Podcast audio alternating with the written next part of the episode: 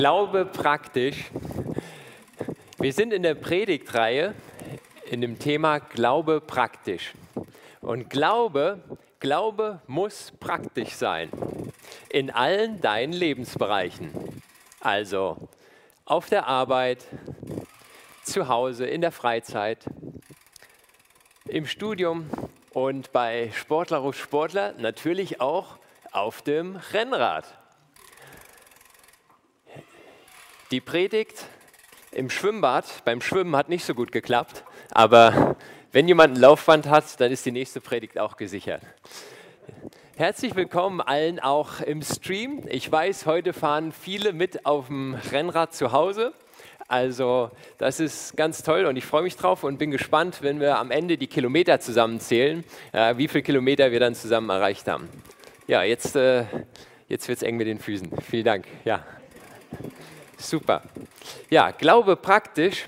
Was bedeutet das in deinem Leben? Glaube oder auch Beziehung, Beziehungen müssen praktisch sein. Eine Beziehung kann nicht nur theoretisch sein. Als ich meine Frau kennengelernt habe, oh, jetzt wird es interessant, ja, als ich meine Frau kennengelernt habe, habe ich gesagt, theoretisch sind wir so gut wie ein Paar. Praktisch hat das noch Monate gedauert. Beziehung und Glaube praktisch zu leben, darum geht es heute. Und das machen wir ganz praktisch mit dem, mit dem Rennrad. Ich habe mal ein Bild mitgebracht, da seht ihr, wie das denn praktisch so aussehen kann. Also als Familienprojekt ein Radfahrer, der schön aufs Ziel zufährt. Und als Rennradfahrer, da magst du keine Schlaglöcher, weil das tut weh am Po. Und du wünschst dir eigentlich in deinem Leben geradeaus schön aufs Ziel zuzufahren. Wenn wir jetzt ehrlich sind, dann habe ich noch keinen Rennradfahrer erlebt, der sagt, ich will mein ganzes Leben über nur berghoch fahren. Habe ich noch nie gehört. Okay, ändern wir das? Wir fahren schön flach, schnell über glatten Teer, richtig schön zum Ziel. Jetzt sehe ich ja einige Gesichter, die sagen, okay, Daniel, wenn du es flach machen kannst, dann mach doch bitte noch ein bisschen Gefälle mit rein. Also bergab mit Rückenwind. Genau, das geht, ja. Aber ich kann euch auch sagen, bergab mit Rückenwind, ja, dann geht es tatsächlich im Leben bergab mit Rückenwind. Und wenn du nur bergab fährst und nicht in die Pedale trittst, dann gibt es noch ein zweites Problem. Dann tut der Sattel ganz schön weh, weil der ist auch dafür gemacht, dass du eigentlich in die Pedale trittst. So, ich versuche jetzt mal ganz praktisch auf die Bühne raufzufahren, aber Problem ist, das Rennrad ist nicht gebaut für Hindernisse. Was machen wir jetzt damit? Und zwar, ich brauche eine Rampe und ich brauche Hilfe. Die Angelika hilft mir, die stellt eine Rampe an, damit ich auch auf die Bühne fahren kann. Weil solange ich selbst auf dem fahre und in meinem Leben unterwegs bin, kann ich mir oft gar nicht selbst alleine helfen. Oft bin ich auf die Hilfe von anderen Menschen angewiesen. So, jetzt haben wir diese Rampe. Puh, die sieht ein bisschen schmäler aus, als, als ich das zuerst gehofft habe. Vielleicht ein bisschen Ermutigung, das äh, könnte mir helfen. Also, ja, genau, genau, okay. Okay. Jo. Vielen Dank. Ja, vielen Dank. Ich wünsche mir, dass sich jetzt jeder einmal hier seinen Nachbarn begrüßt. Also dreht euch mal um, begrüßt jeden Nachbarn. Ich weiß, Hände schütteln ist out, aber ein herzliches Willkommen.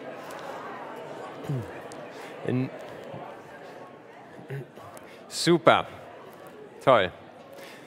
Und ihr merkt heute, es wird schon ein bisschen sportlich hier.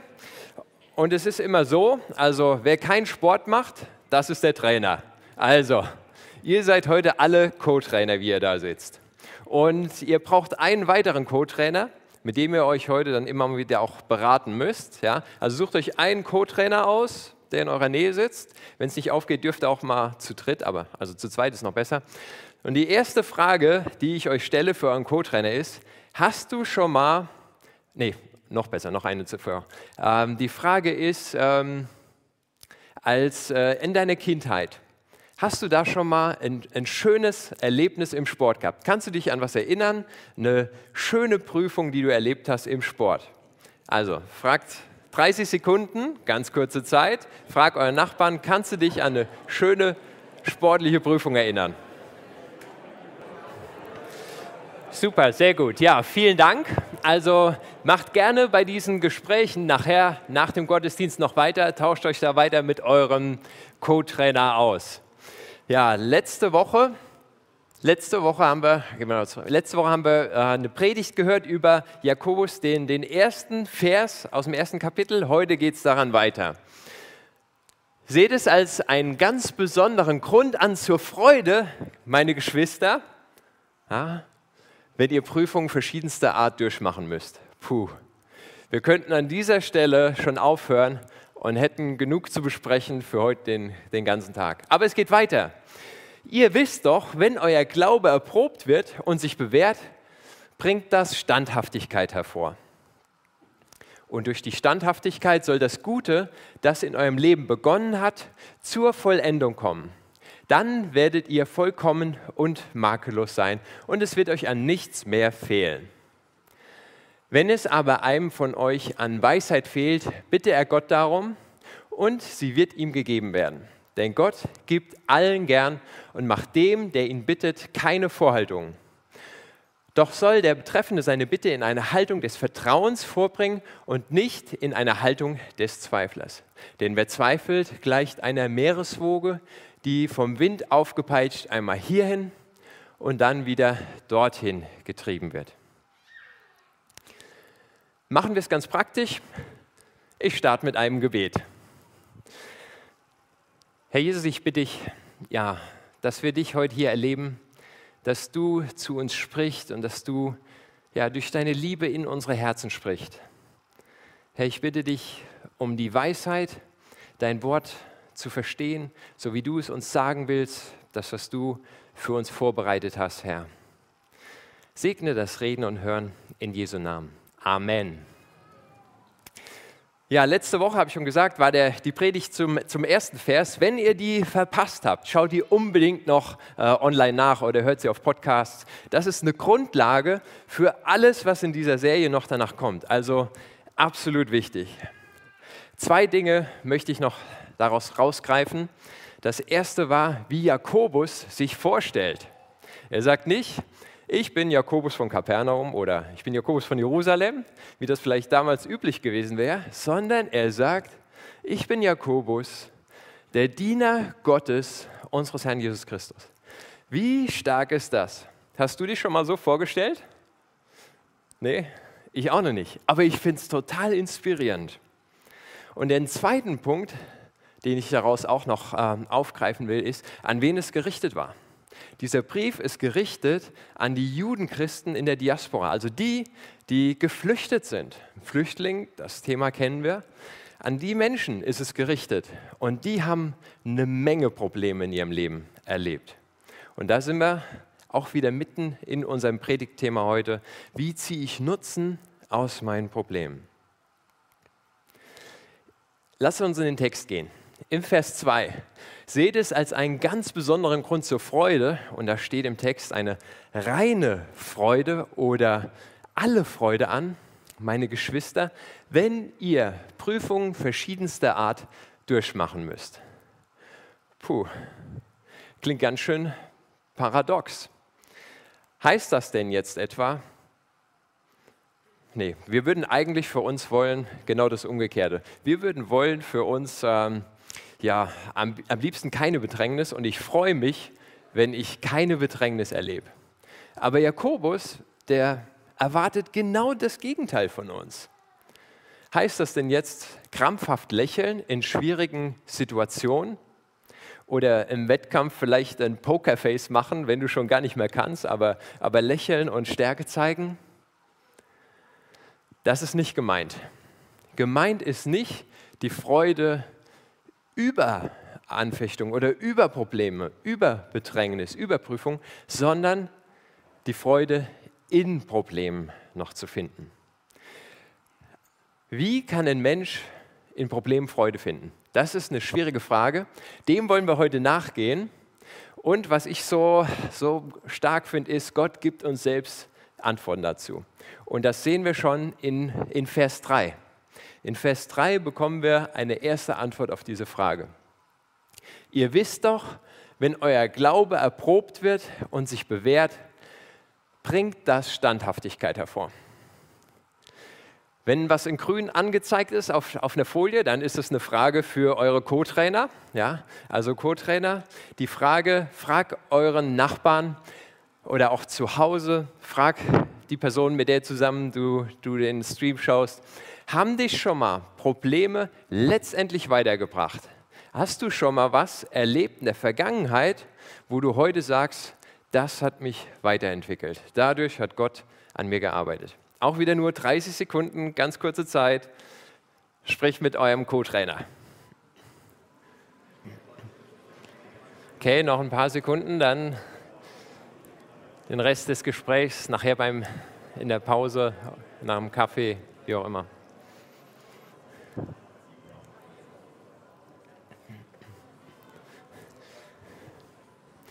Gott traut uns Glaubensprüfungen zu. Das ist auch eine gute Nachricht. Gott traut uns Glaubensprüfung zu, dass er uns Prüfungen gibt, die wir auch erfüllen können. Wenn du als Sportler einen Trainer hast und er gibt dir keine Herausforderung, um dich weiterzuentwickeln, dann solltest du einen anderen Trainer suchen. Du brauchst diese Prüfung und die Herausforderung, die Hindernisse, um dich weiterzuentwickeln. Und Gott ist der beste Trainer. Probleme machen also Sinn. Probleme festigen unseren Glauben, festigen deinen Glauben. Und in der Züricher Bibelübersetzung, da steht anstelle des Wortes Standhaftigkeit, steht das Wort Ausdauer. Ah, jetzt weiß ich, warum ich diesen Bibeltext bekommen habe, weil mit Ausdauertraining kenne ich mich aus. Ausdauertraining, also Cardiotraining oder auch ganz einfach ist ein Herztraining. Ausdauertraining geht nicht schnell. Schade. Das wünschen wir uns eigentlich, dass wir mal schnell trainieren und dann ganz viel Ausdauer haben. Oder wenn wir in Krisen sind oder Probleme erleben, dann wünschen wir uns doch eigentlich, könnt ihr ganz schnell vorbeigehen und dann, dann nehmen wir das mit, was wir aus der Krise gewonnen haben. Aber so ist es nicht. Es ist Ausdauer, dauert, dauert seine Zeit. Und ich habe euch mal eine Übersicht mitgebracht, wie das aussieht. Also, wenn wir ganz am Anfang stehen, hier stehst du ganz am Anfang und du machst Sport, dann wirst du erstmal durch die sportliche Belastung wirst du schlechter. Also du, du, wirst, du verlierst an Leistungsfähigkeit. Jetzt sagen alle Sportverweigerer hier, das habe ich ja schon immer gesagt. Ja, alle, die lachen, siehst du? Ich habe es gut die Leistungsfähigkeit geht runter durch die Belastung. Aber das ist nicht das Ende. Es ist eigentlich erst der Anfang. Und trotzdem in dieser Situation, und ich stelle mich da auch nicht drüber, unser Gebet ist doch meistens, Herr, heil uns doch, mach doch bitte, dass es war, wieder ist, wie es war. Also wir wünschen uns im ersten Moment, mach doch wieder, dass wir wieder hierhin zurückkommen, so wie es war. Mach wieder alles, wie es war. Gottes Plan für uns ist nicht in erster Linie Heilung, dass es wieder ist, wie es war. Gottes Plan für uns ist Heiligung. Und Heiligung ist Next Level. Heiligung ist mehr als das, wie es war. Es ist eine Weiterentwicklung. Wir gehen oft durch eine schwere Zeit, eine Belastung und am Ende entwickeln wir uns weiter dadurch. Und wenn du jetzt an der Stelle sagen würdest als Sportler, okay, ich habe einmal Sport gemacht. Sind hier Leute, die einmal Sport gemacht haben? Ja. Aha. Und du sagst dann auch, okay, das muss jetzt reichen für die nächsten 40 Jahre. Dann wird der Körper das merken und sagen, okay, ich gehe wieder zurück auf meine Ausgangsposition, weil das war es jetzt erstmal mit Sport. Bist du in der, in der Phase aber wieder trainieren, wird zuerst wieder durch die Belastung die Leistungsfähigkeit runtergehen und durch die Erholung wird die Leistung steigern. Und so geht das immer weiter. Dieses Modell, das habe ich mir nicht ausgedacht, sondern es ist Gottes Modell. So wie er unsere Körper erschaffen hat, wie er unseren Geist und unsere Seele erschaffen hat. Das ist Gottes Design. Und es geht ihm um dein Herz, um deine Herzentwicklung. In der Sportwissenschaft oder Sportmedizin hat es auch einen Namen, da heißt das Superkompensation. Und es bedeutet, dass ohne, ohne die Belastung gibt es keine Entwicklung. Ohne die Belastung entwickeln wir uns nicht weiter. Lasst uns weiter im Text gehen. Da wird es immer weiter erklärt und es wird uns immer klarer werden. Und durch die Standhaftigkeit soll das Gute, das in eurem Leben begonnen hat, zur Vollendung kommen. Dann werdet ihr vollkommen und makellos sein und es wird euch an nichts mehr fehlen. Tja, heißt das denn jetzt sündlose Perfektion? Nein, diesseits der Ewigkeit gibt es keine sündlose Perfektion. Das wissen wir alle. Aber es geht um eine Weiterentwicklung, eine Reifung, eine Reifung des Glaubens.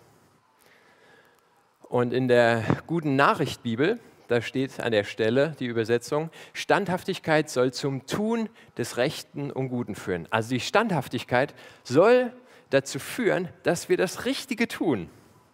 Und das ist auch was, was sich durch den ganzen Jakobusbrief durchzieht, dass wir das Richtige tun. Prüfungen haben immer ein Ergebnis. Manchmal so, manchmal so, kennt ihr aus der Schule. Ähm, aber Prüfungen und auch Wettkämpfe haben ein Ergebnis. Und hier geht es um das Ergebnis, um uns, unsere geistliche Reife. Kleiner Einschub aus dem ersten Petrusbrief. Und auch da benutzt der Petrus genau das gleiche Bild und auch am Anfang von seinem Brief. Es scheint so eine Parallele zu sein, dass es zu was ganz Fundamentalen, Fundamentalen in unserem christlichen Glauben gehört, also was ganz Praktisches in unserem Glauben, dass wir diese Prüfung erleben. Denn diese Prüfungen geben euch Gelegenheit, euch in eurem Glauben zu bewähren. Genauso wie das vergängliche Gold im Feuer der Schmelzofen gereinigt wird, muss auch euer Glaube der ja unvergleichlich viel wertvoller ist, auf seine Echtheit geprüft werden. Als Sportler, da haben wir eine Affinität zu Gold, also wir gewinnen gerne. Aber auch sonst die Menschen haben auch eine Affinität zu Gold. Und wir sehen, Gold muss gereinigt werden. Und so sagt uns die Bibel, auch unser Glaube, der so viel wertvoller ist als Gold, muss auch gereinigt werden. Und wenn dann Jesus Christus in seiner Herrlichkeit erscheint, wird eure Standhaftigkeit euch Lob, Ruhm und Ehre bringen. Lob, Ruhm und Ehre, auch da als Sportler sagt man nicht nein. Dann ist es aber meistens Ehre hier in dieser Welt. Diese Ehre, von der Petrus hier spricht, ist von Jesus. Die ist für die Ewigkeit. Ein Lob, Ruhm und Ehre, der Ewigkeitswert hat. Kommen wir zurück zu Jakobus. Warum lässt Gott Probleme zu? Boah, das ist echt eine schwere Frage. Und ich kann diese Frage heute auch nicht in vollem Umfang hier beantworten. Eine Antwort lesen wir hier in Vers 3 und 4. Wenn ihr tiefer einsteigen möchtet, das ist eine Frage, die auch im Alpha-Kurs vorkommt. Der Alpha-Kurs hat diese Woche gestartet mit 30 Leuten hier aus, aus Bonn, aus der Gemeinde und Umfeld. 30 Leute. Ist das nicht genial? Also wenn ihr Fragen habt, so wie diese, warum lässt Gott Probleme zu? Sportlich gesehen, ihr könnt noch einsteigen. Ihr habt erst einen Abend verpasst, ihr könnt noch aufholen. Also Einladung dazu noch teilzunehmen, mitzumachen, Leute mitzubringen. Aber, und das finde ich auch an dieser Stelle ganz praktisch wichtig, dass wir jetzt ein Gebet sprechen für diese 30 Leute. Und das will ich jetzt tun. Herr Jesus, ich, ich danke dir so für, für den Alpha-Kurs, für die Möglichkeit, dass äh, wir einfach so das, das ganz grundsätzlich in unserem Glauben betrachten können, dass wir da alle Fragen stellen können, die wir haben und auf denen wir selbst keine Antwort haben. Ich bitte dich, Herr, für, für die 30 Leute, die jetzt diese Woche gestartet haben und für all die, die sich jetzt auch ermutigt fühlen, da noch teilzunehmen, Herr. Segne jeden Einzelnen, segne den Alpha-Kurs hier und auch in allen Städten, online und auch in Person, Herr. Amen. Weil das so wichtig ist, habe ich noch ein Modell für euch mitgebracht, wo, wo ihr seht, Cardiotraining, wie sieht das äh, in der Sportwissenschaft aus, also das, das Herztraining. Es beginnt mit einer Verletzung. Training verletzt den Muskel, ganz normal. Die Leistungsfähigkeit geht runter. Wir erleben eine Krise. Aber der Körper sagt sich jetzt, so sagen wir das ganz salopp, der Körper sagt sich jetzt, puh, puh, puh, das war ganz schön hart, das soll mir nicht nochmal passieren. Ich bereite mich besser vor aufs nächste Mal. Und er erholt sich, die Leistungsfähigkeit entwickelt sich über den Ausgangspunkt hinaus. Gottes Cardio-Training, das sieht sehr ähnlich aus, ist ja auch der gleiche Erfinder. Gott erlaubt Verletzungen. Prüfungen oder auch Hindernisse. Und diese Fehler, das, das führt dazu, dass Fehler in unserem Herzen aufgezeigt werden. Und nicht selten ist das Stolz oder Eigennutz. Co-Trainer-Zeit. Sprich mit deinem Co-Trainer, schau ihm in die Augen, schau deinem Co-Trainer in die Augen und sag, im Leben, los, los, im Leben, im Leben geht es nicht um dich. Sehr gut. Im Leben geht es nicht um dich. Im Leben, im Leben geht es um Gott. Und Gott will dein ganzes Herz. Und das Ergebnis ist eine, eine Herzreife, eine, eine Weiterentwicklung. Jetzt sagt ihr vielleicht so, ja Daniel, hey, wo hast du das mit diesen Verletzungen her, dass Gott Verletzungen erlaubt? Das lesen wir an vielen Stellen in der Bibel, sehen wir, wo Gott Prüfungen uns Menschen zur Verfügung stellt oder uns da, da durchgehen lässt, um uns weiterzuentwickeln. Ganz am Anfang schon bei Abraham, der durch, durch eine Prüfungszeit geht. Und äh, er als sogenannter Urvater des Glaubens, also wir sehen es, es beginnt schon ganz am Anfang und es zieht sich durch die Bibel durch. Gott testet Herzen durch schwere Situationen. Er will sehen, ob ihr ihn von ganzem Herzen und ganzer Hingabe liebt. Gott testet die Herzen und den Verstand.